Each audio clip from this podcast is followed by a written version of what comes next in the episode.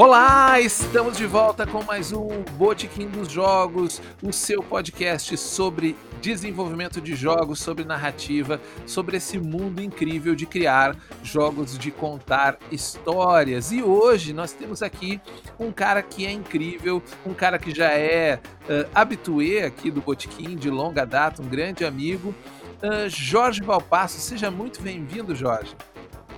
Olá pessoal, bom dia, boa tarde, boa noite, Júlio. Poxa, muito feliz em estar aqui no Botequim novamente, é uma honra, um prazer. E a gente vai começar mais uma temporada aí do, do Botequim. Eu que estava também em alguns dos primeiros botequins da, da outra temporada. Espero que eu seja pé quente aqui e que rolem ótimo, ótimas conversas e ótimos programas nessa nova temporada. Grande satisfação estar aqui contigo. Maravilha! E hoje nós vamos falar sobre o último projeto do Jorge, que é o jogo, é o RPG Lições. Mas antes disso, eu vou pedir para o Jorge contar para nossa audiência um pouquinho da história dele. Quem é Jorge Valpasso, para quem ainda não conhece, que precisa conhecer esse game designer e agora escritora, nós vamos falar sobre isso também, né? Que está agora também uh, uh, se expandindo para o lado da literatura. Uh, por favor, se apresenta aí para o público do Botequim, Jorge. Então, meu nome é Jorge Valpassos, para quem não me conhece, para quem me conhece, meu nome também é Jorge Valpassos. Felizmente, eu não tenho esse problema, né, de se é de nome artístico, não tem nome, nome artístico. ou de outra personalidade, não sei, algo meio estranho. É, o sotaque já denuncia que eu sou do Rio de Janeiro, sou carioca. Os cariocas têm essa mania estranha de falar que não tem sotaque. Claro que tem, fala chiado, fala cantando, então é, tem, tem sotaque mesmo. Eu sou professor aqui na periferia do Rio de Janeiro Desde 2014 para 2015, eu faço parte de um coletivo criativo de jogos, tá? Chamado Lampião Game Studio. Eu faço parte da segunda formação do Lampião, que atualmente tem seis integrantes: Rafão, Jefferson, Diego, Priscila, Luiz e eu e já há algum tempo escrevo jogos, alguns deles é, são jogos com escopo maior. O meu primeiro livro foi escrito em parceria com Rafael Araújo, sendo publicado por uma editora, que foi o The Loyal, que teve uma campanha de financiamento coletivo em 2015. Mas o nosso coletivo ele tem basicamente três linhas de, de produção, né? três tipos de produto um é uma linha mais é, voltada à publicação editorial, com títulos mais densos, no sentido até de volume. Já tem um segundo segmento, que são de jogos independentes, com uma extensão menor. Grande parte desses títulos estão disponíveis na nossa loja do Dungeonist.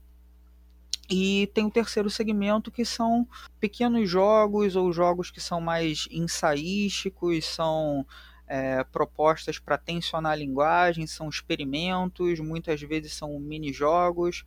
Todos eles estão no nosso site, é só, só buscar Lampião Game Studio. Então, tem os jogos, como havia falado, o The Loyal, e pela VEC Editora, que está publicando o Lições, eu já tenho Pesadelos Terríveis, o Arquivos Paranormais e os Ceifadores o, o Laventura é mais uma engine do que exatamente o que a gente costuma pensar em sistema, porque a gente atribui a sistemas de RPG é, normalmente mecânicas de resolução de conflitos. E, sai, e é, eu proponho a gente pensar no que normalmente a gente nomeia de sistema numa abordagem mais ampla, né? como um, uma engine mesmo, né, que estrutura a, o jogo, só que cada jogo ele vai se apropriar das ferramentas que a engine propõe, é, possibilita, aliás. Para quem está ouvindo, já percebeu que Jorge Valpassos, só na apresentação, já mostrou o tamanho da produção dele. É uma pessoa incrível, da qual eu sou fã, confesso, sempre confessei isso por vários canais e estou é, muito feliz de poder estar tá aqui para a gente falar do Lições. Mas antes da gente ir para o nosso assunto principal, quero lembrar você que está nos escutando que você pode comentar os nossos episódios no Twitter usando a hashtag Botequim dos Jogos. E aí você sempre pergunta, pô, eu, eu ouço o Botiquim queria trocar uma ideia sobre. Eu concordei com determinada questão, eu lembrei de um jogo que aquilo que alguém falou no episódio era interessante. Então, não deixe de usar a hashtag Botequim nos Jogos no Twitter, seja para você aparecer aqui no nosso, no nosso momento hashtag, ou até mesmo para encontrar outras pessoas que também estão comentando sobre o episódio. Então, dá aquela busca no Twitter, Botequim dos Jogos, achou a hashtag, já estão comentando, se não, abre um tópico lá, que com certeza alguém vai aparecer, nem que seja eu próprio, que eu respondo todo mundo que usa a hashtag, faço questão de, de entrar no debate para a gente expandir cada vez mais o nosso botequim. Dito isso, vamos para o nosso assunto principal.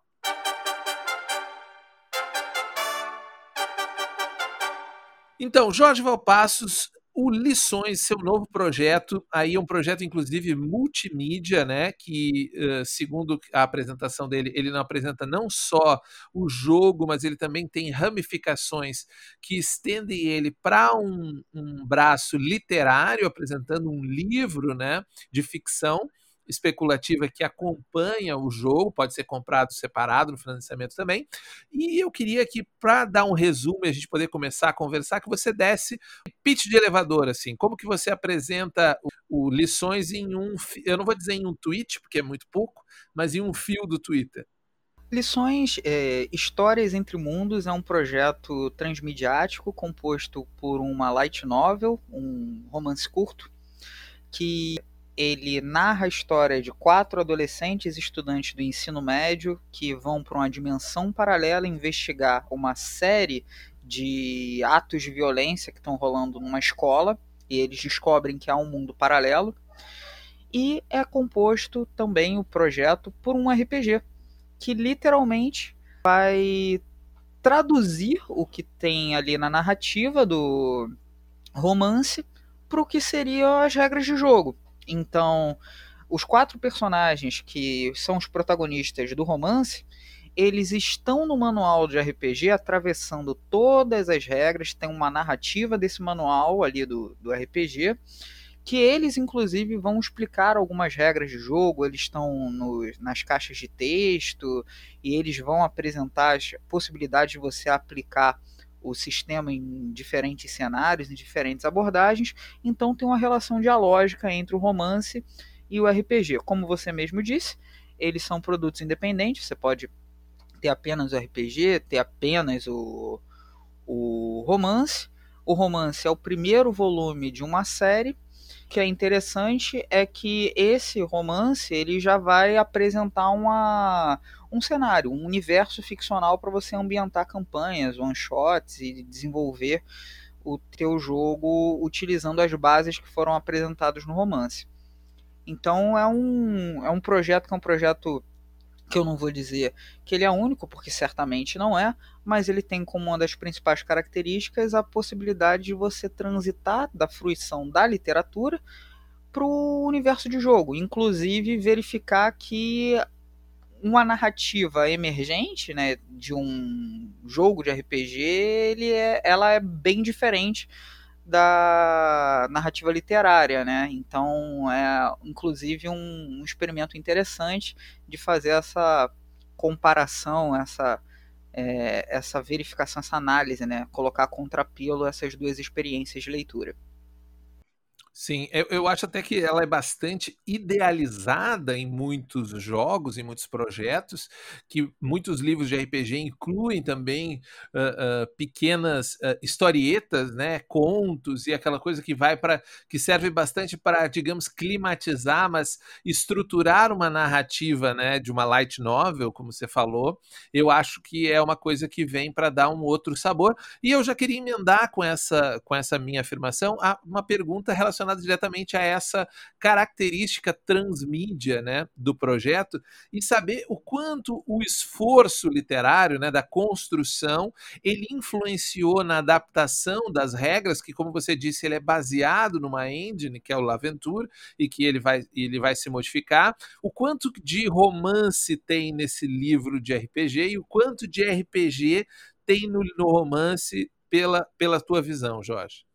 Bem, essa é uma pergunta que é muito interessante porque uma das metas da criação do projeto como um todo foi lidar com áreas de interseção entre a construção narrativa de um romance ou de um roteiro, que pode ser um roteiro de quadrinho ou para uma série, algo no sentido, e transpor as principais áreas que, que são consideradas instigantes e que podem ser apropriadas ao game design e transpô-las em regras. Nesse sentido, um dos elementos que normalmente quem trabalha com, com narrativa, e que é o nosso caso, costuma lidar são, por exemplo, os tipos de, de conflito e o posicionamento ficcional que os personagens têm ante os conflitos, né? Tem tem uma, não exatamente uma taxonomia, mas algumas classificações mais tradicionais de conflitos, né? O protagonista contra a sociedade, contra a natureza, contra si próprio. E esses elementos são elementos que fazem parte da, de você estruturar uma, um, uma narrativa, né? um roteiro, um romance, um conto, e que por muitas vezes são colocados em segundo plano quando a gente costuma pensar em jogos narrativos. Ainda que isso possa existir, mas é colocado de uma forma é, subjetiva ou usa-se a boa e velha é, desculpa ou muleta que ah, isso fica a cargo do mestre. E isso para mim é um, por vezes bastante complicado porque cria aquele bom e velho gatekeeping do tipo, se você é um cara que joga muito tempo, se você é muito experiente, então você vai ser o aspas bom mestre, porque você tem a bagagem e tal. E não é muito comum que esses elementos que normalmente são potencializadores não apenas da estruturação de uma campanha ou mesmo de uma sessão única de RPG, mas da continuidade das partidas, elas normalmente não estão explícitas nos manuais, nas regras e nas mecânicas. Então, o, um dos elementos que esse projeto transmediático é, teve como meta de design foi é, descartar os elementos de roteirização que são extrínsecos à natureza dos jogos de mesa e pegar os pontos que são de interface de contato, ou seja, as intersecções, e transformá-las em mecânicas para que fossem apropriadas pelos jogadores, pelos participantes durante as partidas. Aí a gente já tem uma exceção em relação a outros Laventure, que o Laventure do Lições vai ter a tessitura da narrativa como um dos elementos estruturantes do próprio sistema de jogo e da forma de se jogar. Daqui a pouco a gente vai falar um pouco sobre os recursos e como que funcionam as mecânicas. E por parte do, do romance, aí eu já eu falei o que, que eu posso tirar do, do que, que eu tive de estudar em torno de romance, de estrutura narrativa, do, dos cursos, das capacitações, dos aprendizados que eu tive de fazer para escrever romance e que eu transpus para o RPG. No sentido oposto, é, do que, que eu consegui levar de RPG para o, o romance, entre outras questões, um dos elementos que eu considero que é fundamental na presença do romance, além da, da ambientação, que tem a ver dos cenários possíveis para o jogo, sobretudo é a questão das relações de causalidade que estão presentes entre os capítulos do romance. O sistema Laventura ele tem um, um, elemento que é uma jogada de dados que é climática, que ocorre ao término de uma sessão de jogo. Isso atravessa todos os jogos, tá? desde o Deloyal, Arquivos Paranormais, é, Ceifadores, e que durante a partida os jogadores tomando determinadas decisões, seguindo a agenda estabelecida pelo jogo, eles vão ter uma maior chance de sucesso nessa jogada de dados climática que vai representar as consequências ficcionais, as consequências narrativas das ações tomadas durante a partida. No romance, isso ocorre de forma bastante explícita, no sentido de que o término de cada capítulo ele apresenta uma espécie de pequena conclusão e que essa conclusão vai amarrar as ações tomadas pelos, pelos protagonistas do, do capítulo a cada, é, a cada cena, a cada ato, a cada instância. Um outro ponto que é importante que eu transpus para o romance é uma lógica perspectivista da narrativa, que é algo que é bem comum se a gente olhar para o game design contemporâneo, que ele não vai tomar o olhar de um mediador, de um narrador, de um contador de histórias, mas ele vai se valer das distintas vozes que estão representadas por meio dos participantes. Então, a gente vai ter realmente uma narrativa compartilhada. A perspectiva dos personagens é que fica em foco em relação ao narrador obtuso, né? Aquele que perfeito, Júlio. É, basicamente, essa, a, essa questão das vozes está presente no romance, inclusive as vozes se alternam entre os capítulos. Então, muitas vezes, uma determinada cena vai ser descrita pelo ponto de vista da Sabrina, que é uma protagonista, e posteriormente por um flashback ou por um, uma memória, um outro personagem, que é o Felipe, vai acessar essa cena e vai apresentar uma outra visão, às vezes contraditória, porque ele vai ter a sua própria interpretação e o leitor ele vai unir esse caleidoscópio de imagens para formar uma visão sobre o que realmente está acontecendo. Então não vai ter aquele narrador que vai unir tudo e falar aconteceu isso. Não, vai, você vai ter uma miríade de vozes e que essa pluralidade de vozes vai construir coletivamente aquele evento, aquele fenômeno. Isso é uma coisa que tem muito a ver com o que se vê durante as partidas de RPG. E isso leva a gente para um ponto, Jorge, que eu me, sempre me questiono e até não estava pensando nessa questão e ela me, me, me surgiu agora enquanto você comentava, que é a, a perspectiva narrativa, de fluxo narrativo, basicamente, que ela é bastante negligenciada em jogos eh, de uma tradição mais clássica, assim. Nos jogos contemporâneos, em que você, inclusive, pode ter o jogo sem mestre, que invariavelmente os jogadores eles são detentores desse poder narrativo e de estabelecer questões sobre o jogo, se vê mais. Mas não é procedural, ou seja, não há um procedimento e muito menos mecânica para uma coisa que faz parte da estilística da literatura muito comum, que é a base dos diálogos entre os protagonistas, né? É, uma coisa que me incomodava muito quando eu jogava RPG, uh, uh, no meu início lá atrás, jogando os jogos mais clássicos, é que os personagens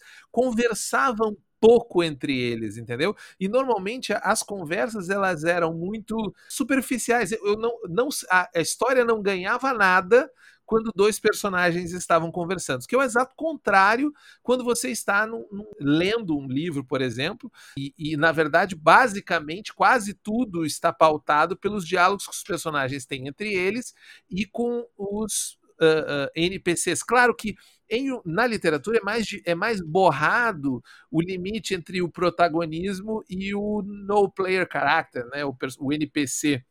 Está para sair um filme com o Ryan Reynolds, em que ele é exatamente esse NPC né, dos jogos, essa pessoa que é um personagem, porém a história não gira em torno deles. Como é que você enxerga dentro do jogo e se o Lições tem esse interesse em trabalhar os diálogos entre os personagens na forma com que eles veem e criticam uns aos outros, o que me parece muito comum na narrativa literária, inclusive do próprio Rubro e Roxo, que é o livro que acompanha, né?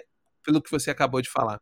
Bem, mecanicamente a gente tem quatro elementos mecânicos discretos que lidam com a relação com os coadjuvantes, né? Que é assim que o sistema de jogo, né? Que do lições tratam esses NPCs, né? A gente tem é, coadjuvantes, aliados, antagonistas e os protagonistas. Os personagens são chamados protagonistas.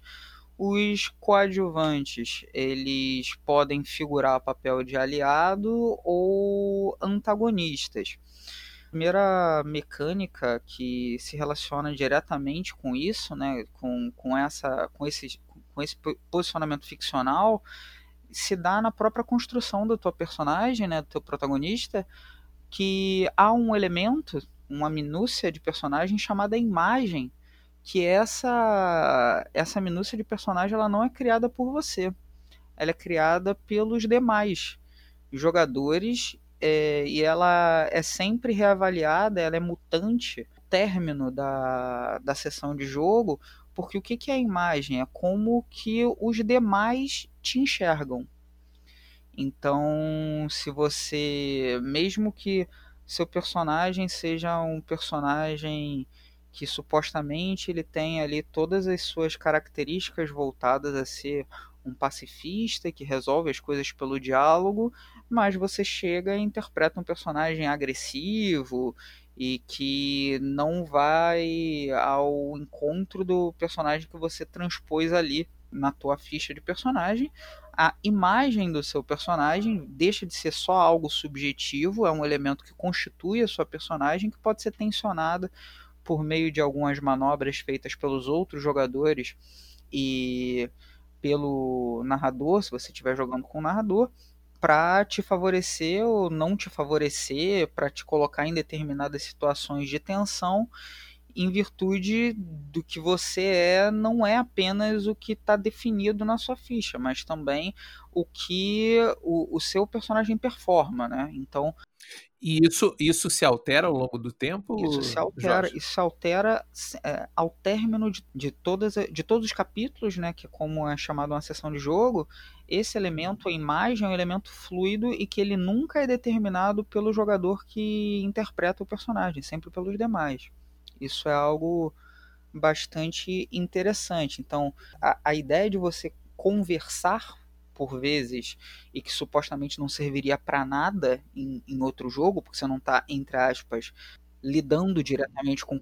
É, não que os jogadores não o façam, né? Os jogadores até façam por uma verve, talvez até uh, poética, teatral. teatral, que não necessariamente está relacionada com o, o desenrolar do jogo, porque, como você disse, a tradição clássica. Uh, uh, ele não, ele não interfere nessa visão alheia do seu personagem. Ela é só uma visão que se constitui ao longo do tempo ali na aventura. Né? Concordo totalmente contigo. O, a segunda mecânica que reforça essa relação interpessoal e intersubjetiva das personagens na, durante as partidas são as próprias fontes de poder. Poder em lições é, é, algo distinto do que estrutura a fantasia de poder. Não significa que o seu personagem vai ficar mais forte, não significa que ele vai dar mais dano, mas o poder é um poder de intervenção na narrativa. Você tem três fontes de poder de intervenção na narrativa. Um é a construção e o desenvolvimento de um alter ego, que literalmente é a personagem que a sua personagem vai performar nesse outro mundo que ela vai. E isso é algo interessante. O segundo elemento é um artefato, que aí esse artefato ele vai ser é, definido de acordo com as regras que sustentam esse outro mundo que você vai. Então, pode ser desde um pergaminho, e esse pergaminho tem a história de uma determinada sociedade antiga. Então esse artefato ele confere poder, porque você tem um poder de conhecimento ali sobre aquela sociedade. E o terceiro elemento é o aliado. Então estabelecer é, vínculos com NPCs, por assim dizer, é algo que aumenta a sua margem de intervenção nesse outro mundo ou no seu próprio mundo. Que, que isso literalmente vai fazer com que você tenha é, enclaves, pontos de poder distintos é, do, no cenário. Então, criar amizades, manter laços, você vai ter aliados e esses aliados podem ser utilizados mecanicamente para intervir diretamente na, nos conflitos desse universo. Então, a gente tem é, esse segundo é, reforço mecânico, que é o, o, aliado como uma fonte de poder para o personagem.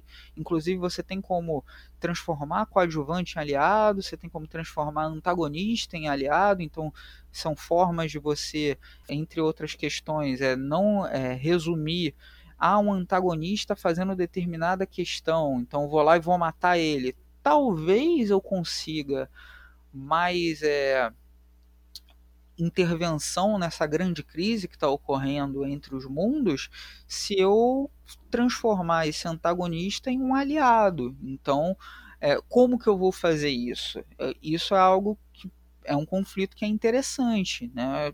que é o, o segundo elemento mecânico.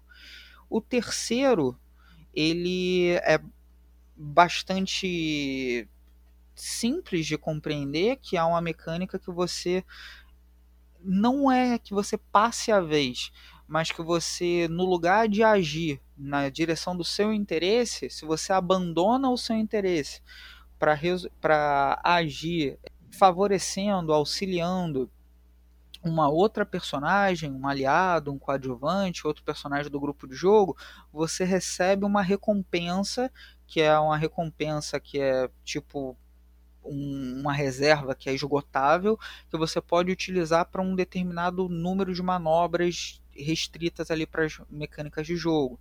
Então você não é, vai ser recompensado apenas se for diretamente ou de uma forma aguda para resolver um, o seu problema, resolver o seu, os seus negócios. Se você auxiliar alguém, fizer aquela aspas side quest, né, que é tudo muito subjetivo, você tem uma recompensa mecânica, não é uma recompensa em pontos de experiência, né, que é aquela coisa como o tesouro, o loot, você tem uma recompensa mecânica que você pode utilizar durante as partidas. Quarto e último ponto que é que tem a ver com as mecânicas em torno desses aliados, né, desses coadjuvantes, se dá mesmo pela construção procedural do jogo, do, do cenário de jogo, de uma forma bem simples. Vamos pensar que a gente está um jogo eletrônico e que o mapa do mundo todo ele não está todo feito, ele não está todo construído. Possui uma fog de batalha, mas que na verdade não é uma fog, ele está renderizando o jogo à medida. Exato. Que... Se você estabelecer vínculos, laços com aliados e que esses aliados eles têm uma área de contato que é uma área que você ainda não conhece e aí vamos sair de geografia, vamos pensar de vínculos sociais, vamos pensar em questões que são questões que são para além de mapa, vamos pensar em várias é, possibilidades de conhecimento, de obtenção de recursos você efetivamente com uma moeda que o jogo tem, uma currency que o jogo tem, que são o, os pontos de experiência, você pode estabelecer verdade sobre esse mundo. Até porque sempre é um mundo novo, né? Você é um, um cruzador de mundos, então o mundo nunca está estabelecido, né? Só que você não pode criar essa verdade sobre o mundo se você não tiver um alicerce, né? E esses alicerces são esses aliados, esses coadjuvantes que você vai tendo esses vínculos durante a jornada. É, uma das coisas que eu mais gosto nos teus jogos, Jorge, é a maneira com que você costura eles, como tudo, a, as mecânicas dos teus jogos, elas têm uma coisa que eu chamo muito de entrelaçamento. Fala até quando eu, quando eu dou aula sobre isso que você não tem problema você ter um jogo com muitas mecânicas, com muitas, eh, com uma, até com uma complexidade maior, desde que tudo esteja entrelaçado para que o jogador entenda a sua e fazendo a brincadeira aqui com mundos, entenda a sua trilha de migalhas de pão, né? Onde que você está colocando o pão e para onde que ele está indo. Se for, se a pessoa que joga, ela conseguir entender esse grande acúmulo de mecânicas vai fazer muito sentido. E apesar da complexidade, ele vai ser de fácil entendimento, né? Sim, e, e essa questão que você acaba de levantar, que é a complexidade não ser considerada um dificultador, uma grande barreira para a aprendizagem, é que eu considero um elemento que consegue talvez mensurar o sucesso ou não na sua meta de design. Por quê? Por muitas vezes a gente tem contato com jogos que vemos uma série de subsistemas de resolução de conflito que você fica pensando no porquê que ela está ali e você não consegue atribuir um sentido.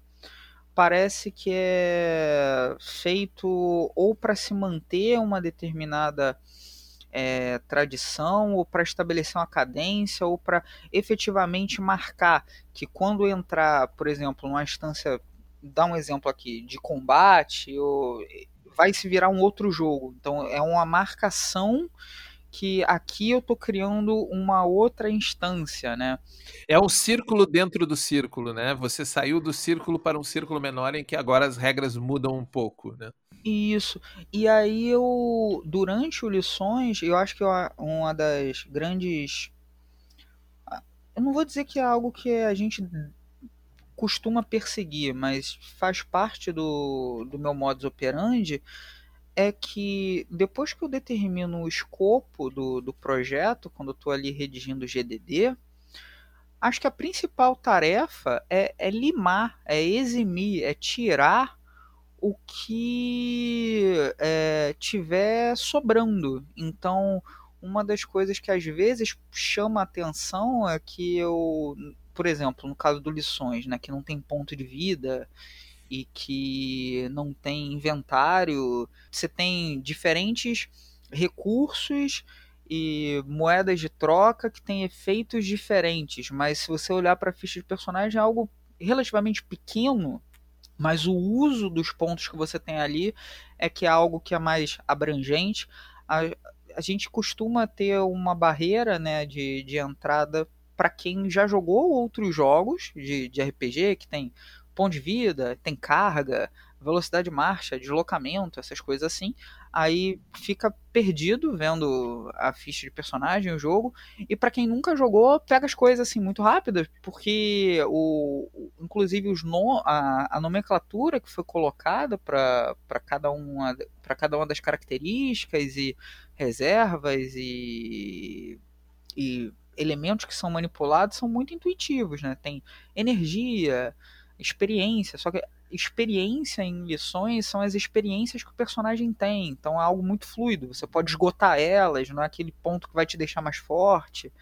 Então é tudo muito intuitivo de, de compreender, o que gera um efeito que é um efeito curioso, que o, o jogador iniciante ele pega tudo super rápido e vai, e o jogador que começa a tentar se apropriar das regras do lições por meio de analogias ou comparações, ele fica ali meio que, pô, então isso aqui é igual ao ponto de vida? Eu, não, não é. é. É outra coisa. Sim. Pega ele, pega o jogo pelo jogo. É, aquilo que a gente já comenta algumas vezes aqui no Bootkin, acho que até da outra vez que você veio, a gente comentou, de que eu preciso pedir permissão para o universo taxonômico do RPG para usar experiências sem estar falando necessariamente de pontos de experiência, né? Eu preciso dizer, olha, deixa eu fazer aqui um adendo, né? E para explicar para você, jogador de RPG que está acostumado com experiência, porque a maioria dos jogos são muito parecidos, eles se apoiam nas mesmas pilares, para dizer que eu usei experiência no meu jogo de forma diferente. Me desculpe, qualquer coisa, me parece um pouco isso, né? E exatamente isso. Um, durante os testes, né, lá no, no início do ano passado, a experiência do, do Lições ele é uma reserva coletiva, né? E que se um determinado jogador é, obtiver os pontos de experiência, eles ficam no centro da mesa e qualquer jogador pode tomar ele, pode pegar para usar em diferentes manobras em qualquer momento do jogo. E aí o pessoal falou, cara, mas isso é anarquia, eu que fiz determinada coisa, isso aqui é só meu. Aí eu falei, então, a gente conversou no início que o, o jogo é uma experiência coletiva, a narrativa é, é algo compartilhado, mas na hora de ganhar o teu XP você quer que seja só seu, é isso? aí o cara, e, e, e sabe, é isso, né? Em parte a gente ainda uh, essas barreiras para sobrepor quando a pessoa já tem uma certa experiência, né? Mas assim, Jorge, uh, organicamente o papo veio para essa questão das currencies e eu tenho uma pergunta que é uma coisa que, que é um, uma jornada até minha de design, né? Nas, nessas correlações, porque assim, o que eu conheço do Laventure é muito do The Loyal, que é um jogo que eu gosto muito, tá no meu top 5 RPGs nacionais que eu botei no Twitter outro dia, gosto muito dele. E ele tem, e, e, eu acho o Laventura até um pouco mais clássico, no sentido que ele tem os geradores de conflito, você resolve as coisas com rolagem de dados, e a impressão que eu tenho é que o Lições ele abre um pouco mão disso, né, dessas resoluções mais clássicas de conflito, baseado num pouco da aleatoriedade, para assumir a a taxa de controle na mão dos jogadores para que eles possam manipular. Talvez até um pouco nessa verba literária para que eu tenha a possibilidade de fazer um crescendo, né? Porque no RPG não dá para falar que existe uma estilística. Ah, esse jogo é do estilo clássico. A gente usa muito essas palavras, a gente lança alguns jargões, até aqui no Botiquim a gente adora fazer isso, de, de sair nomeando coisas que talvez as pessoas não entendam, mas na prática existe um pouco de dicotomia de controle e não controle, em que o, o, fato de você estar tá entregando controle narrativo na mão dos jogadores, eu vejo em vários momentos você colocou isso, como essa percepção das currencies, você, de certa forma, impõe a quem está jogando uma maior agência para dizer, eu ia dizer criatividade, mas talvez nem seja uma, uma, agência, né? As mecânicas não, eu não necessariamente preciso ser tão criativo, porque as mecânicas me impulsionam para a história ir na, na direção que a gente espera, mas uma agência dos jogadores. Enquanto que quando eu coloco um foco maior na aleatoriedade, eu tiro essa agência e, e, e, coloco isso nas mãos do ente aleatório, que até como você começou, ah, eu fiz uma bobagem, mas não fui eu. Foi o dado, foi o crítico que caiu, e cada um desses aí tem o seu estilo e provavelmente seu público-alvo. Você acha que o Lições está mais nessa verve da agência do jogador do que necessariamente da entrega ao elemento aleatório? Sem dúvida, sem dúvida. Atendendo ao, a uma uma coisa que o. um comentário que o Jefferson fez, falou, ó, oh, você vai falar no botequim e tal, pra galera que, que manja, né? Então você tem que virar e, e falar logo assim. Esse, esse, é, esse é o teu jogo cabeçudão, é o jogo de estratégia. É o jogo. É o jogo. Cara, tem que pensar muito, né? Pegar o dado, jogar o dado e vamos ver o que acontece aí, não. Você tem que falar isso. Então, Jefferson tá aí, é o jogo cabeçudo. Tá dito, tá dito, tá dito. Mas legal que você conseguiu, pelo menos da minha visão, deixar isso muito transparente na proposta do jogo, né? Eu, eu particularmente acho que não é todo jogador, eu diria que é uma, provavelmente uma minoria, que faz essa leitura de tá, mas qual que é a intencionalidade? Eu até acho que a gente pode explorar um pouquinho mais nessas essas intencionalidades, porque eu acho que todo RPG carrega isso com ele, até qualquer tipo de jogo carrega um pouco da intencionalidade do autor. Sei que tem gente que discorda e que diz que isso não importa, mas eu acho que, na minha visão, importa bastante. E ao você esclarecer que, olha, esse jogo é uma versão do meu jogo de agência, de estratégia, de você isso. parar para pensar, isso ele direciona muito bem, na minha opinião, para quem esse jogo tá, tá direcionado. E você conseguiria dizer assim em mais detalhes como que você pensou isso para dire direcionar, já que você estava trabalhando em cima de uma engine pronta que é o Leventure?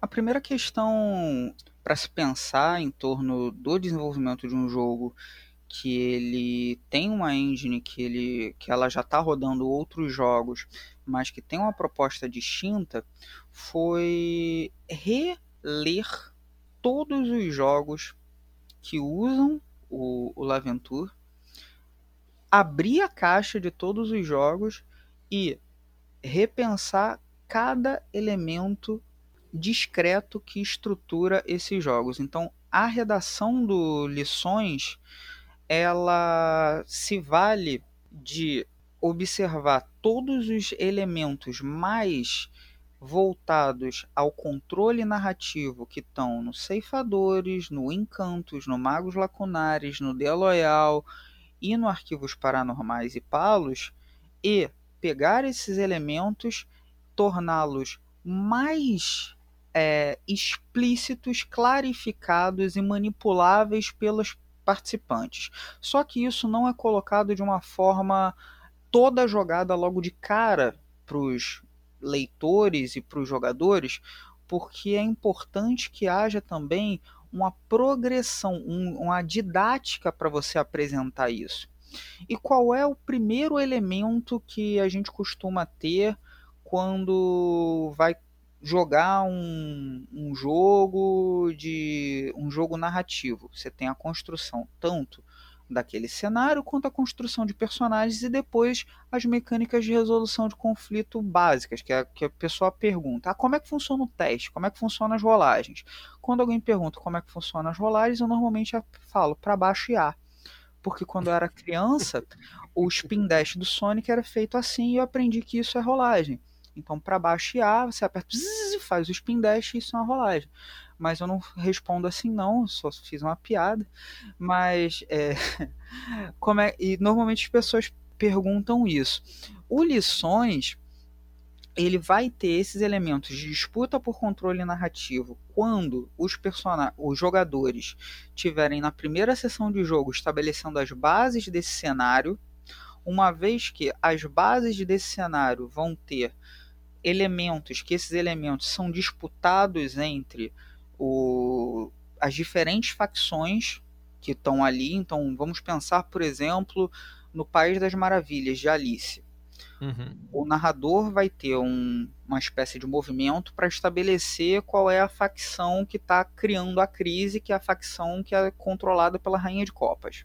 Os jogadores vão ver que há uma, uma oportunidade de desestruturar essa crise tomando por base alguns aliados. Pode ser o Chapeleiro Maluco, o Gato, a Lagarta, e aí eles vão lidar com isso. Então, na própria criação do cenário, a gente já tem um elemento de disputa narrativa. Beleza.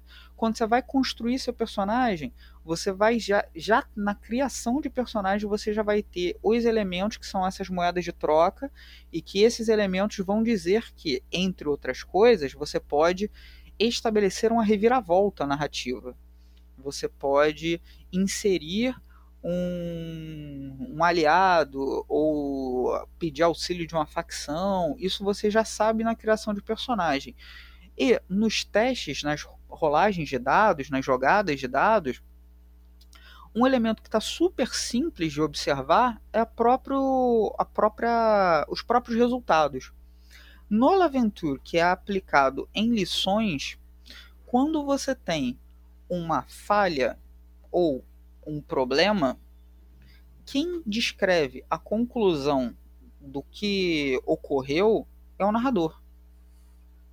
Se você tiver um sucesso ou um crítico, você sequestra o direito narrativo daquela cena e você a conclui. Quando tu tens um crítico, não significa que vai dar o dobro de dano, mas que você vai ter um efeito de conclusão da cena e um recurso que você vai acumular para utilizar posteriormente. Você pode inclusive partilhar com outro colega de mesa. Então, o próprio como que funciona uma rolagem de dados odierna padrão de um teste já indica que há uma tensão, há uma fricção ali entre as vozes e que é um jogo sobre isso. E, é, inclusive, o narrador ele entende que é um jogo sobre isso quando ele nota que a margem de intervenção da narrativa dele é restringida também por currencies. Ele não, ele não pode criar o golem atrás da próxima porta que mata com uma pancada. Ele não pode fazer isso. Não pode chamar os ninjas. Ele Então, aí que entra uma coisa curiosa. Ele pode chamar os ninjas se ele manipular as, as moedas de troca dele para criar esses ninjas. E é legal no, no Lições, até quando você morre, quando você perde o personagem e tal, você perde o personagem, mas nunca ocorre aquela sensação de caramba, pura sorte ou pô, esse mestre é um filho da mãe. Você vê na mesa o que, que aconteceu para você perder o personagem. Não é uma coisa que, ah, é do jogo, ah, caiu um no dado, ah. Havia caminhos, você escolheu um que te trouxe até aqui. E aí você morreu. Ou se é, tem isso, né, de, de haver caminhos, ou vocês estão vendo, por exemplo, um narrador adquirindo recursos e fazendo determinadas manobras e vocês não estão fazendo contramedida nenhuma, vocês estão vendo o Kaiju ali nascendo. E o. Kaiju vai chegar uma hora que ele vai. Ele vai vir te pegar. Exatamente. Ele vai começar a destruir a cidade. E, aí... e, é interessante isso que você falou, que o conflito, sendo vencido ou não, essa percepção do crítico, é porque ele deixa uma marca para o futuro, né? Você carrega algo daquele evento uh, extraordinário, porque eu sempre tenho um, um, um eu tenho um problema particular com críticos, sejam eles positivos ou negativos, porque eles são normalmente estanque, né? Tirou um crítico, a coisa às vezes para ali. Para porque alguém morreu ou para porque o, o, o desafio se encerra praticamente naquele momento sem aquela noção de que ah, nós fizemos uma jornada e fomos cre num crescendo até conseguir concluir o desafio. E essa ideia de que o crítico carrega algo para o futuro dá essa sensação de continuidade, não é uma coisa aleatória que simplesmente dropou ali na cena. Isso que você falou é um dos pontos centrais, tá até no, no GDD do Lições, que é uma, uma das questões que o, que o Lições tenta resolver é a sustentação do fluxo narrativo, né? algo que os jogos de jogos eletrônicos já lidam há muito tempo, tem pelo menos, sei lá, mais de 10 anos de superação da dicotomia, né? É, ludologia e narratologia, que parece que ainda está presente no RPG, eu não consigo entender como que parece que a, não se tem um, um, um, trânsito né, entre o game design de card games, de board game, de jogo eletrônico, diferentes escolas de, jogo de jogos eletrônicos. É uma âncora que a gente precisa desenterrar ela, né? E eu acho que uma hora isso vai acontecer, mas ainda não se vê tão pra. Eu acho, inclusive, o Botequim tem essa função, tá, Jorge? De vir Jorge Valpasso aqui e dizer, pessoal, isso é uma âncora. Parem com isso. E aí, isso que você acabou de falar, do crítico interromper o, o fluxo, interromper a narrativa, e normalmente, isso que eu acho que é uma das principais contradições dos jogos narrativos, que é a seguinte: as memórias construídas que valoram uma boa ou uma má experiência de jogo são é, atribuídas às exceções e não à continuidade. Que, que eu quero dizer? Há um senso comum que os jogos bacanas são aquele que, nossa, eu tirei um crítico, ou determinada coisa incrível aconteceu e tal. É, eu não vou tirar a, o patos, né? O, os afetos, o, a, a corporeidade, a emoção dos jogos, porque isso é parte do fenômeno. Entretanto, normalmente o que é exceção, justamente por ser uma exceção, ela tem que ser um, um ponto que é fora da curva, mas a experiência, a narrativa, a partida como um todo tem que ser valorada. E normalmente a construção da memória em torno de uma partida de RPG, ela não se vale do contínuo, daquilo que foi construído coletivamente, mas justamente dos pontos fora da curva. Sendo que se a gente for pensar no, na proposta dos criadores do jogo, é que os pontos fora da curva sejam pontos fora da curva e não o que vai atribuir o sentido à experiência desenhada. Então, o, essa questão de, do, do crítico ou da falha crítica, do, do que, que é excepcional, ser colocado é, como algo que vai gerar um efeito, uma consequência que ela não é apenas imediata, mas vai reverberar no mundo ou nas personagens, é justamente para não é dissolver, mas transformar aquilo que é aspas fora da curva em algo que é significativo para a narrativa como um todo, para continuidade, para não virar aquela coisa que, nossa, demos aqui um grito e que coisa incrível. O que, que a gente estava fazendo mesmo? É eu matei um monstro sabe? Não é, é isso. É, não, e, e, e, distribui um pouco mais essa intenção, né? Porque também é, a, como você falou disso de ser uma contradição, ela, ela reforça um dos elementos que são contrários à verve principal do RPG, que o crítico na rolagem é um evento de um protagonista ou de uma protagonista, né? E não do esforço coletivo. O esforço coletivo é a verve mais complexa, é a continuidade, é a construção. E me parece que poucos jogos, e aí eu, eu sou daqueles que sempre boto a culpa, Jorge, no game design. Ah, mas o mestre, ah, mas as pessoas. Não, eu acho que o único ponto de controle é o game design. O resto a gente não pode controlar, nem deve, né? Não pode controlar as conversas, não pode controlar os jogadores jogadores, quem está jogando, mas a gente pode controlar o game design. E eu acho que poucos jogos trabalham essa ideia de ciclos fechados, que é mais ou menos isso que você propõe. Ah, eu tenho um capítulo, esse capítulo tem um ritmo, esse ritmo tem uma coleção de recursos, e esses recursos eles se completam, se esgotam, e aí você tem uma completude. Você pega, por exemplo, o mouse guard, tem o turno dos jogadores e o turno do mestre para fazer esse ciclo completo. Agora vocês têm, então, são poucos jogos que propõem essa coisa da completude. Olha, mesmo que a gente vá jogar uma campanha, existe um ponto onde completamos alguma coisa aqui. E eu vejo lições um pouco sobre isso, né? Total, totalmente. É, inclusive, já até essa questão, retomando um ponto, um, um elemento né, que tu trouxeste no início da, nota, da nossa conversa, que o Lições, além da gente pensar em capítulos, ele é estruturado, o, a campanha, né, que é chamada de história em, em lições, essa campanha ela é estruturada em arcos. E esses arcos o narrador ele é assessorado pelas regras e pelas mecânicas para distribuir drama, que é uma das currencies do narrador, que é drama mesmo, atribuindo um sentido, um determinado conflito, uma determinada estrutura, um determinado andamento, um determinado é, eixo em torno de cada arco. E uma das coisas que tu, que tu falou que me chamou bastante atenção foi como a gente consegue verificar em muitos jogos uma desassistência do narrador, pensando em jogos que tem a figura do narrador, para conduzir isso e para criar isso, que torna-se uma coisa muito subjetiva, depende muito da bagagem de leitura e de jogos dos narradores fazer com que esses arcos, com que os capítulos, com que a campanha, ela tenha uma coerência narrativa. E o Lições ele é uma, é uma experiência, né? Um, foi um, um ponto que até outro dia eu coloquei nas redes, que fala-se muito de jogos que são jogos bons para novos jogadores. Só que uma das minhas intenções explícitas, tá, ipsiliteres no manual, é que Lições ele é um jogo para novos narradores não pro, pro novo jogador.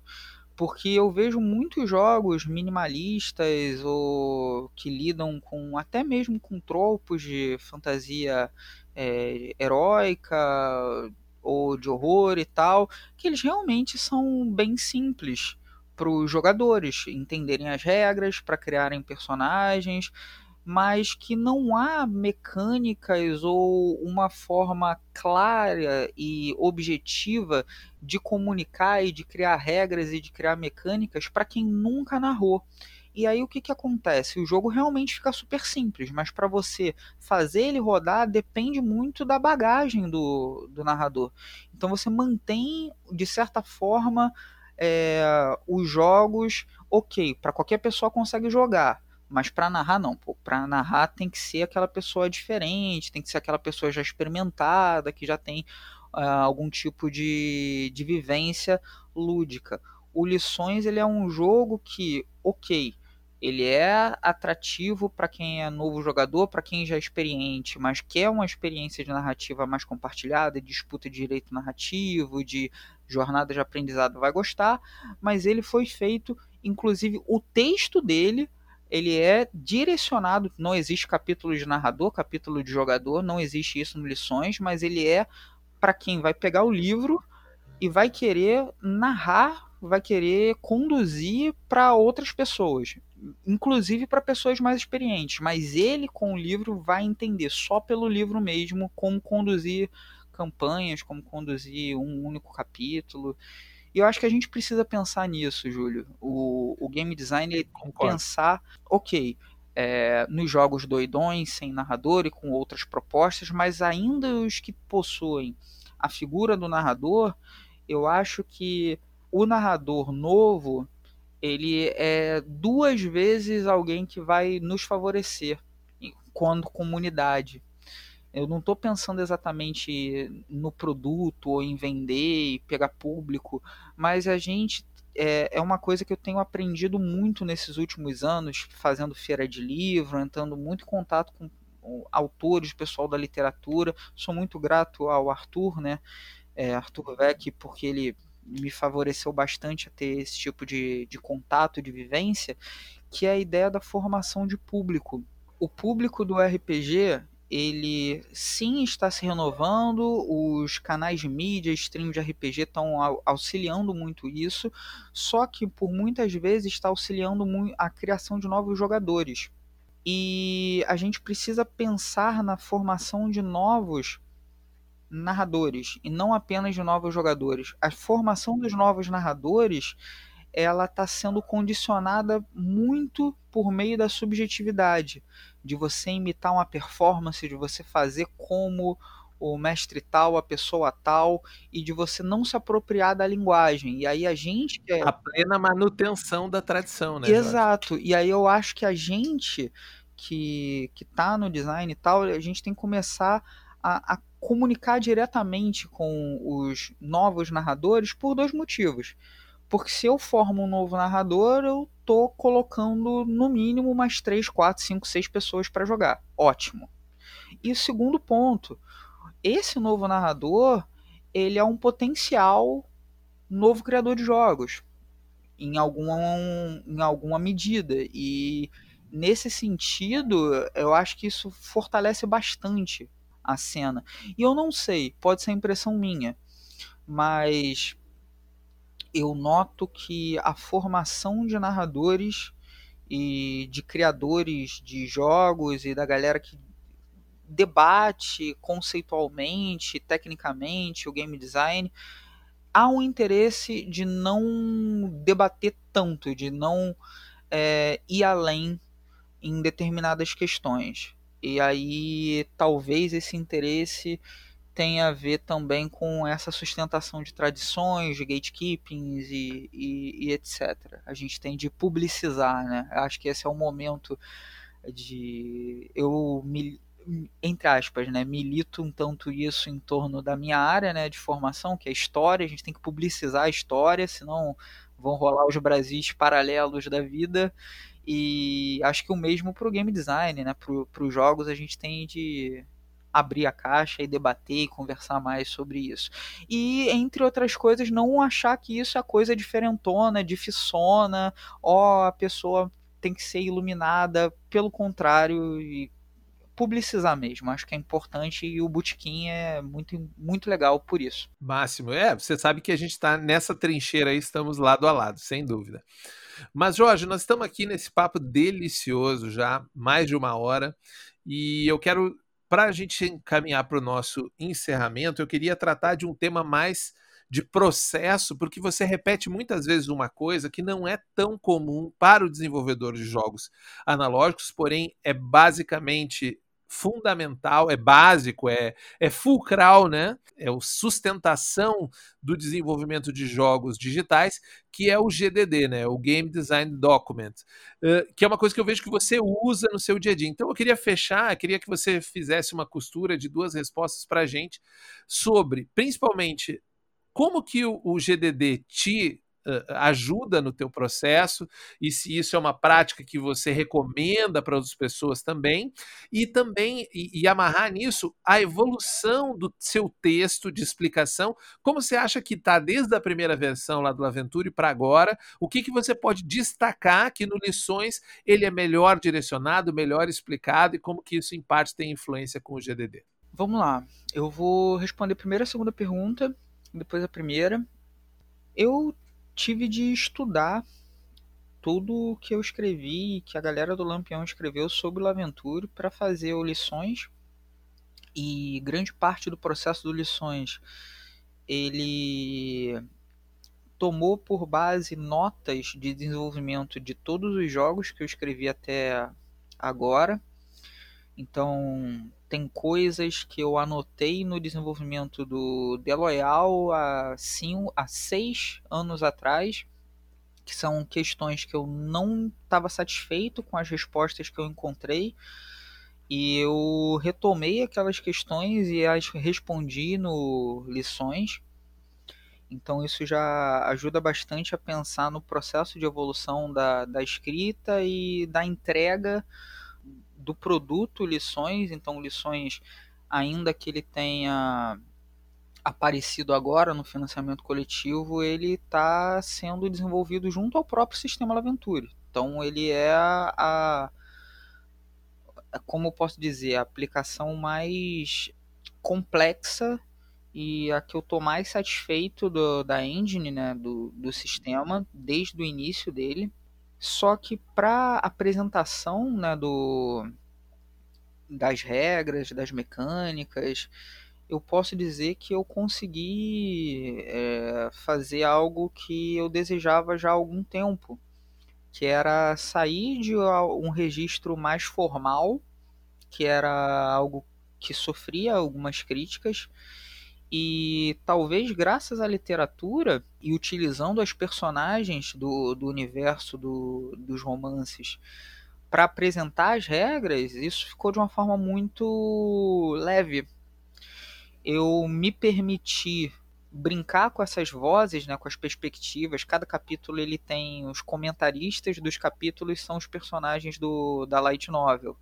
E esses personagens da Light Novel me sacaneiam, entre outras coisas, do tipo, eles estão ali na barra lateral, ó, oh, esquece o que, que esse cara falou, ele fala muito difícil, é desse jeito aqui que essa regra funciona. Ó, oh, não vem com esse papo de falar, ah, na minha casa a gente faz diferente, é melhor seguir aqui as regras, a gente tá lendo esse livro, não tá? Se você não tivesse querendo seguir as regras, você estaria fechando esse livro fazendo outra coisa e tal. Então, eu me permiti brincar muito mais com a apresentação das regras, saindo de uma lógica de isso aqui é um manual e tem que ter apenas as regras para ser, ok, é um manual, tem as regras, mas pode ser, pode ser é, descontraído ler. Eu posso estar tá lendo aqui de uma forma é, como se fosse uma conversa, tá? E eu noto Sim. que tem muitos jogos que fazem isso, né? Colocam é, comentários diretos com o leitor e tal. E isso teve uma grande evolução. Outra coisa que tem a ver com evolução também tem a ver com algo que não tem diretamente a ver com game design, mas que me favorece, que é que eu sou professor e aí trabalhando na redação de livro didático, com coisa de material didático como um todo, a gente adquire né, habilidades e competências para comunicar melhor. E aquilo, com cada livro que a gente vai escrevendo, a gente vai supostamente tendo mais é, bagagem né, e se aprimorando. Então, realmente, se for comparar a redação dos meus primeiros livros, do Pesadelos e do Deloyal, com lições eu consigo ver uma mudança significativa, mas sem querer falar, não, eu escreveria de novo e tal. Não, faz parte do, do processo. Não acho que nada que eu tenha escrito até agora tenha sido execrável, ah, cancela o outro livro que é tal, faz parte, né? A gente tem a nossa própria história, a nossa historicidade. Sem dúvida. Sobre o GDD, é, normalmente se fala né, que existem formas distintas né, de, de se conduzir projetos, né, como jardineiro, como arquiteto ou como um montador de quebra-cabeças. Eu sou mais um, eu sou mais um arquiteto. Eu gosto de fazer as uh, de determinar as premissas, os conceitos, de organizar o projeto e conduzi-lo de acordo com o que foi previamente estipulado. Então, nesse sentido, o Game Design Document é uma ferramenta que para mim é fundamental. ela existem várias formas de fazer um GDD.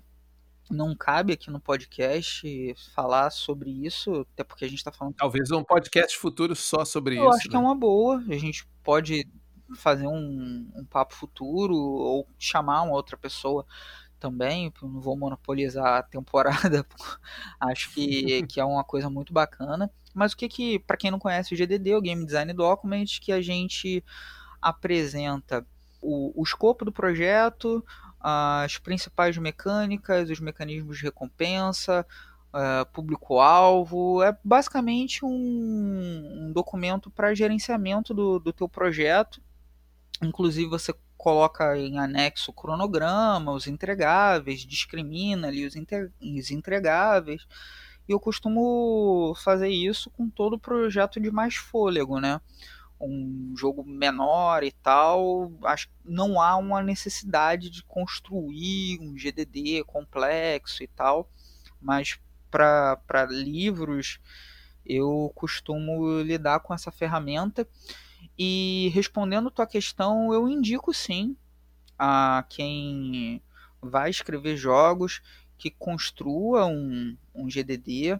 Acho que é não é uma boa prática, é uma ferramenta. Acho que ferramentas elas devem ser incorporadas à rotina. Entre outras coisas, para a gente tirar a ideia do mito do gênio, né? Tive uma ideia e uau, escrevi um livro todo, uau, fiz um RPG, não é isso. E outra coisa que é boa do GDD é que ela vai te criar, ele te dá um registro, né? E esse registro acho que é fundamental para você se avaliar durante o projeto, depois do projeto e para que você tenha um registro para estudo futuro. É aquilo, eu não teria o lições hoje se eu não tivesse as minhas notas dos projetos antigos que eu desenvolvi. Então, se você deseja seguir nessa carreira e ver onde que você errou, acertou, coisas que você deve reproduzir, replicar, o GDD te ajuda bastante nisso, que cria um próprio registro, né? Para além do livro em si, né? Exato. Que é um outro registro. É, porque o, o livro é o produto, mas o processo tá ali, né? Sem dúvida. Muito legal, Jorge Valpassos. Uh, sem dúvida, o papo sobre lições não se esgota aqui. Lições, assim como quase toda a produção do Jorge, ela é carregada de intencionalidades, de complexidades que eu acho sempre uma delícia explorar. Os papos com ele sempre rendem, mas a gente tem que botar um ponto final, então vamos botar uma reticências no final desse episódio, não um ponto final, para que a gente possa, talvez no futuro, até com o livro em mãos, né? Porque eu participei do financiamento, então já fica a dica aqui: o jogo, no momento da publicação, está em financiamento coletivo. Você pode participar no catarse.me barra lições, sem o cedilha, sem o tio, é licóis, né? Fácil de você achar, bem, bem curtinho. Você pode lá participar, tem edições com os livros juntos, o romance, a light novel, tem a versão impressa, a versão digital, você pode fazer a festa por lá. Para completar o nosso botiquim, Jorge, eu vou pedir para você fazer aquela indicação de coisas legais que você está assistindo, que você está lendo e que possam enriquecer nossas visões, abrir olhares para outras possibilidades narrativas cada vez mais diversas. O que, que você tá, tem aí de bom que você está vendo que possa indicar para a galera do botiquim? Eu vou fazer uma indicação de um jogo, um jogo eletrônico. Ele é desenvolvido aqui no Brasil, o nome do jogo é Bem Feito. Ele é um jogo indie, que ele é um jogo entre aspas de terror. Ele é parece que é um jogo de fazendinha, né, de gerenciamento de fazenda, mas não é exatamente isso. Ele é um meio que um jogo de terror e ele é bem bacana. E... Eu, eu, eu, conheço esse jogo, é daquele que você explicar muito, você estraga isso, ele. Né? Isso, isso, isso. Tá baratinho, é só procurar bem feito. Tem um outro jogo que eu acho que sem explicações adicionais, para mim é o melhor, um dos melhores jogos narrativos eletrônicos que eu já joguei toda a minha vida se chama Disco Elysium. Pô, pensei nele. Quando você disse o melhor jogo narrativo, eu pensei, ele vai falar o jogo que eu ainda não joguei, mas está aqui na lista, preciso adquiri-lo e jogá-lo. E vai ter a, a expansão agora em 2021.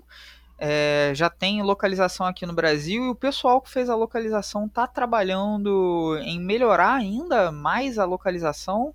E eles já falaram, né, via Twitter que vão estão trabalhando, vão trabalhar na, na expansão do Disco Elysium. É um jogaço de, de verdade, é, super recomendo. Eu falei dois jogos eletrônicos, eu vou falar de um de um jogo analógico, né, um jogo um jogo de RPG que é, eu tô começando agora. A, a gente tá para tocar para frente a campanha aqui, que é o Anos 20. Teve um financiamento coletivo no ano passado. Anos 20 é do Luiz Heavy, que é do estúdio Heavy Salsa. Teve um financiamento coletivo no ano passado. Ele é um jogo de uma distopia inspirada pelos filmes do Fritz Lang, como Metrópolis e tal. E é uma distopia que se passa nos loucos anos 20, né, na década de 20 do século 20, e que na verdade atualiza questões sociais e tal do século 21. Então ele brinca, né, dos anos 20 do século 20 com os anos 20 do século 21. E é um jogo nacional independente que tem umas ideias bem interessantes e que literalmente hoje, quando a gente está gravando, estava discutindo aqui a criação aí de personagens para a gente começar uma campanhazinha do anos 20. E aí é isso, dando um apoio para o desenvolvimento de jogos nacionais, a galera aqui da cena e um abraço pro Heavy que é o autor do jogo. A minha indicação, ela vai mais pro lado de séries, porque é uma das coisas que eu tenho feito além de jogar jogos eletrônicos é assistir bastante série. E uma série que me passou completamente desapercebida, mas que é uma série brasileira, original da Netflix, chamada Ninguém Está Olhando. É uma série, é, é uma série uh, que aborda um tem um world building muito interessante, que ela fala sobre o sistema Angelus, né, que são anjos protetores que protegem os humanos de fazer a sua as suas micro cagadas diárias, do tipo topar o dedinho na, no, na quina da mesa. Quando você faz isso é porque o seu Ângelus não estava olhando e cuidando de você. E foi uma série, ela tem um, um elenco de humoristas bem bacana, Júlia Rabelo, uh, Leandro Ramos, Choque de Contura, Danilo de Moura. Tem a Kéfera, também é uma série que foi meio reiterada, porque o pessoal tinha essa coisa que a Kéfera não era o youtuber, não podia ser atriz. E ela é uma boa atriz, uh, uh, inclusive, e é muito interessante, porque infelizmente ela foi cancelada, então é uma história que, entre aspas, está incompleta mas eu achei ela muito gostosa. O world building dela, a construção do mundo é muito gostoso tratar temas pesados de uma forma leve, ela trata bastante, ela fala sobre morte, sobre autodeterminação, sobre escolhas, de um jeito bem humorado, são episódios curtos, 30 minutos, tanto é que ela ganhou um M, né? Ela foi premiada, ela foi cancelada e depois ganhou um, um, um, prêmio de, de qualidade, que é, que é uma coisa muito louca, né? Entre essa coisa de sucesso de crítica e fracasso de público e vice-versa, né? Mas fica a minha recomendação, não deixem de passar, assistam. Ninguém tá olhando na Netflix, não vão naquela, naquela sede de, ah, vão ver uma história que vai chegar no final, mas curtam a jornada. Tem a ver com lições, porque tem um mundo paralelo ali, um pouquinho que as pessoas têm, mas é, mas ao invés de lições em que os protagonistas vão para o mundo, é um mundo que começa a atravessar com o mundo real. Eles começam a misturar os mundos dos anjos com o mundo real à medida que a narrativa anda. E eu achei muito engraçado, é 30, 25 minutos, 30 minutos cada episódio. Eu achei muito bom. Mas fica a minha dica, ninguém tá olhando na Netflix. Dito isso, queria agradecer demais a Jorge Valpassos pela sua presença e deixar esse espaço para você quiser fazer qualquer jabá adicional. E, gente, já falei demais. Uh, novamente agradeço, Júlio. Agradeço a todo mundo que, que me aturou aqui até, até agora.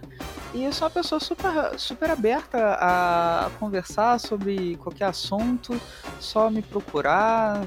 Normalmente arroba Valpacosjorge em qualquer rede. Sou mais ativo no Twitter mas também tem umas outras lá, Instagram, Facebook, também tem do Lampião, procurar arroba Lampião, Game Studio.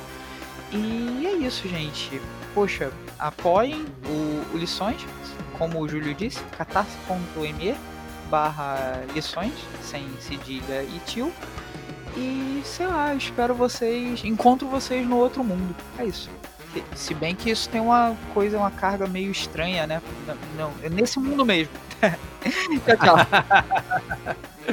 É bom até a gente poder desmistificar esses outros mundos, né? Mas muito obrigado a você que nos ouviu até agora, pela sua presença, pela sua audiência. E lembre-se que você pode comentar esse episódio diretamente com o Jorge, se você quiser, na arroba do Jorge, ou na hashtag Botequim dos Jogos. Deixe seu comentário, fale o que você achou do episódio, converse com outras pessoas que também estão curtindo e nos vemos no próximo Botequim.